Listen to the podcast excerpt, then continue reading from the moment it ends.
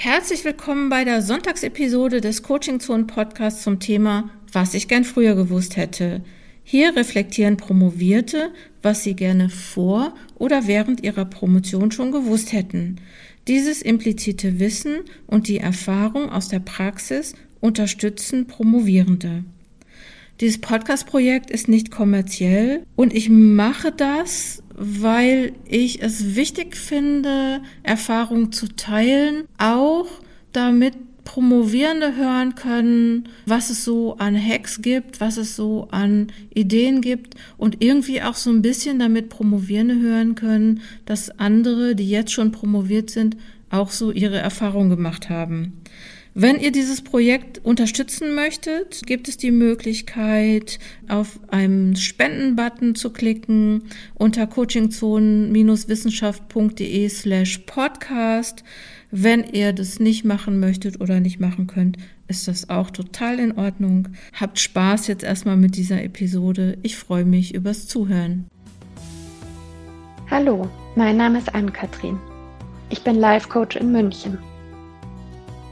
Als Life Coach arbeite ich mit Menschen, die schon viel erreicht haben, die aber trotzdem spüren, dass sich was ändern muss. Eigentlich bin ich Juristin. Ich habe über 15 Jahre als Anwältin gearbeitet und im Urheberrecht promoviert. Das Thema meiner Dissertation war Urheberrecht und Geschäftsmethoden. Es war eine sehr grundlagenorientierte Arbeit, die mich an das Rechtsgebiet des Urheberrechts erst herangeführt hat. Ein Rechtsgebiet, das man damals in der Ausbildung nicht näher beleuchtet hat. Was ich gerne vor meiner Promotion gewusst hätte, ist, dass Gras nicht schneller wächst, wenn man dran zieht.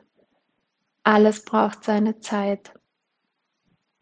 Promovieren, einen Text schreiben, das ist auch eine kreative Tätigkeit. Es ist etwas, das Zeit braucht. Gedanken müssen hin und her bewegt werden. Man muss darüber schlafen und neue Erkenntnisse gewinnen. Ich hätte gerne früher gewusst, dass die besten Einfälle nicht am Schreibtisch kommen, sondern auf der Autobahn oder beim Laufen.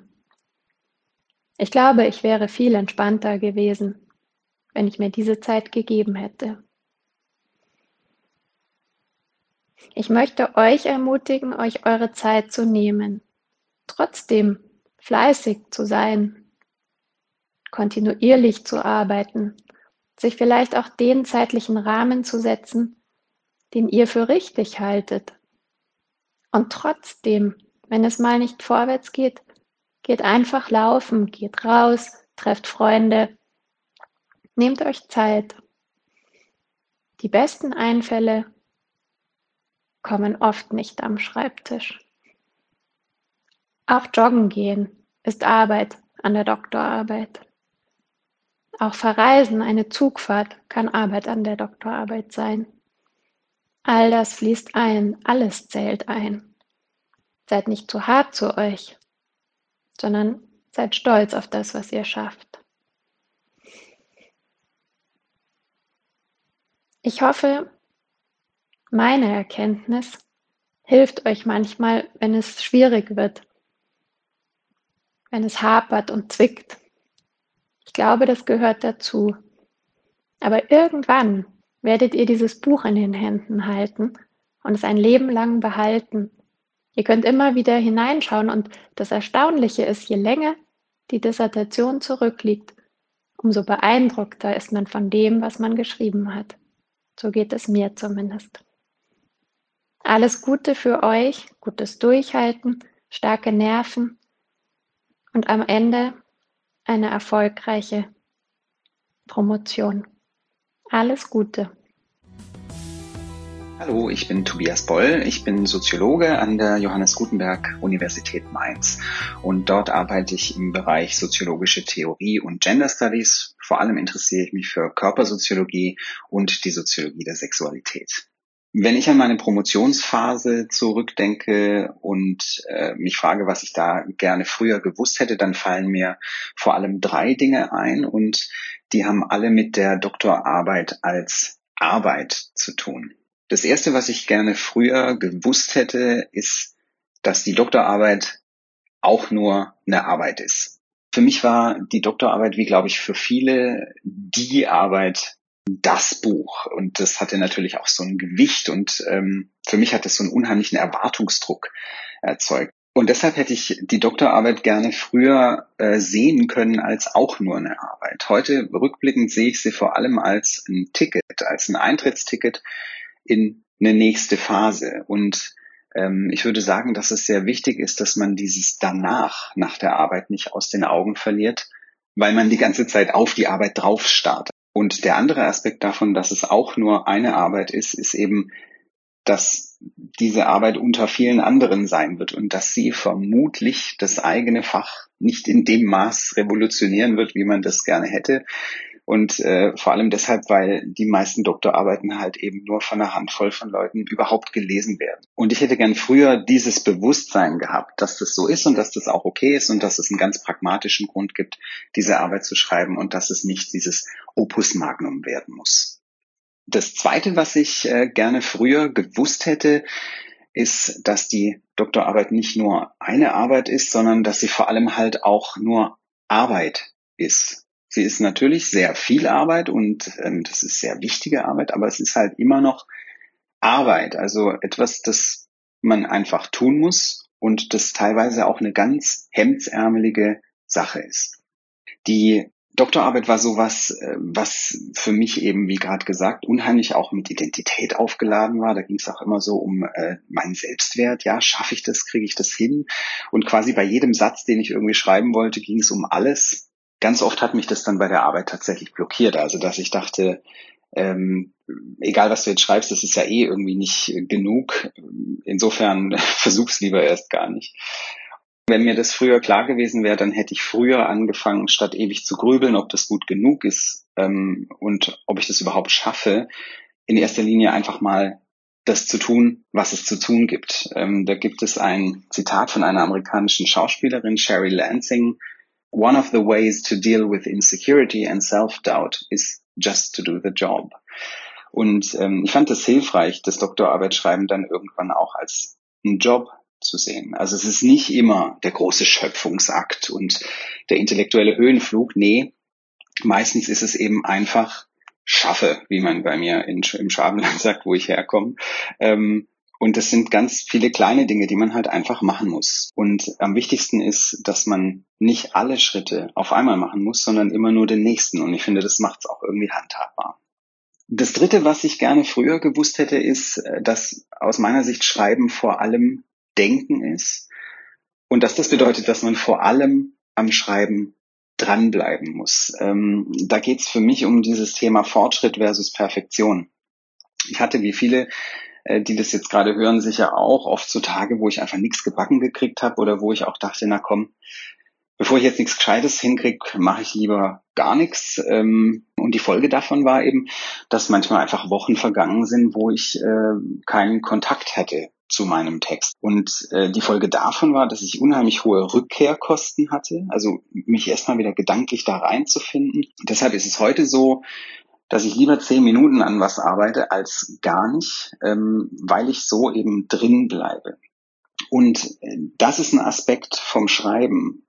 Und das hätte ich äh, gerne viel früher realisiert, der einfach Zeit braucht. Das kann man nicht abkürzen. Äh, gute Texte sind so ein bisschen wie gute Tomatensoße.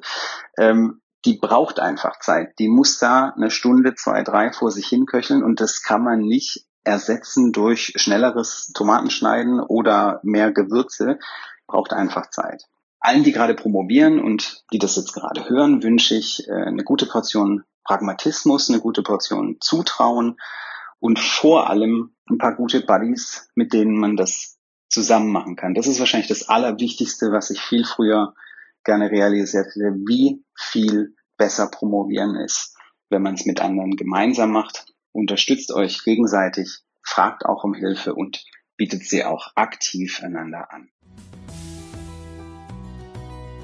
Hallo, ich bin Verena Voss und ich bin Maschinenbauingenieurin. Ich habe an der RWTH Aachen Maschinenbau mit der Vertiefungsrichtung Produktionstechnik studiert. Meine Schwerpunkte im Studium waren Qualitätsmanagement, Produktionsmanagement, Fertigungstechnik und Werkzeugmaschinen. Ich leite seit 2012 die Qualitätsabteilung der Firma Asis Automatic Systems in Schorndorf bei Stuttgart. Wir bauen bei Asis Roboter und Handhabungssysteme für Ultrahochvakuum und Reinraum, überwiegend Waferhändler-Roboter für die Halbleiterindustrie. Meine Aufgabe ist es, für die Einhaltung der sehr hohen Qualitätsstandards unserer Produkte an allen drei ASIS-Standorten in Deutschland, Polen und Taiwan zu sorgen Promoviert habe ich im Bereich des simulationsbasierten Engineerings am Institut für Steuerungstechnik der Werkzeugmaschinen und Fertigungseinrichtungen, kurz ISW der Uni Stuttgart. Am Institut habe ich mich damit beschäftigt, wie durch den Einsatz von Simulation der Produktentwicklungsprozess abgesichert und auch verkürzt werden kann. Thema meiner DIS war die Wiederverwendbarkeit von Simulationsmodellen hätte vor meiner Promotion gerne gewusst, wie unfassbar toll das Gefühl ist, wenn man endlich den Doktorhut aufgesetzt bekommt und wie stolz man auf sich selber ist, wenn man es endlich geschafft hat. Hätte ich das Gefühl vorher schon mal kurz spüren können, wären mir auf alle Fälle einige Krisen erspart geblieben. Eine Promotion durchzuziehen ist anstrengend. Bei uns im Maschinenbau war es so, dass wir eine volle 40-Stunden-Woche am Institut hatten, viele unbezahlte Überstunden inklusive. Meine Diss habe ich mehr oder weniger in meiner Freizeit, also am Wochenende und im Urlaub geschrieben. Wenn ich mir mal einen freien Tag gegönnt habe, hatte ich immer ein schlechtes Gewissen. Alla, eigentlich müsste ich jetzt was für die Diss machen. Ich habe mich auch oft gefragt, ob das Ganze wirklich den Aufwand wert ist. Ich kann im Nachhinein nur sagen, ist es. Ich hatte auch sehr viel Angst vor der Doktorprüfung, weil ich im Studium nie besonders gut in mündlichen Prüfungen war. Ich war vorher immer so nervös, dass ich in der Prüfung vor lauter Panik oft die einfachsten Fragen nicht mehr beantworten konnte. Meine Doktorprüfung war dann die beste mündliche Prüfung, die ich je hatte. Ich war natürlich perfekt vorbereitet. Ich hätte meinen Vortrag im Schlaf aufsagen können. Und ich kannte mich nach vier Jahren intensiver Arbeit an meinem Thema sehr gut damit aus. Aber es war tatsächlich auch die erste mündliche Prüfung, bei der ich meine Nervosität im Griff hatte. Besser spät als nie.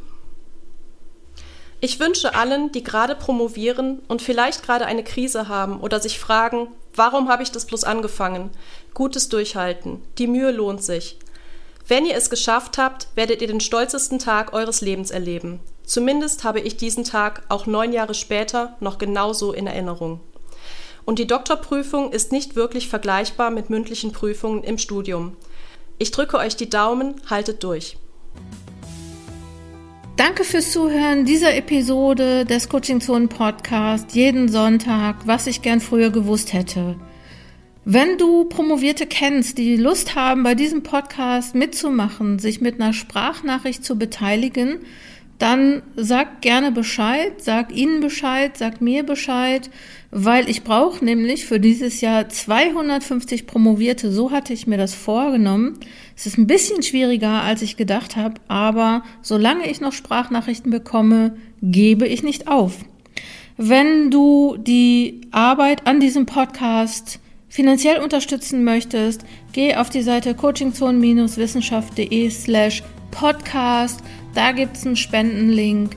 Ich würde mich freuen und wenn's, äh, wenn du nächste Woche wieder einschaltest.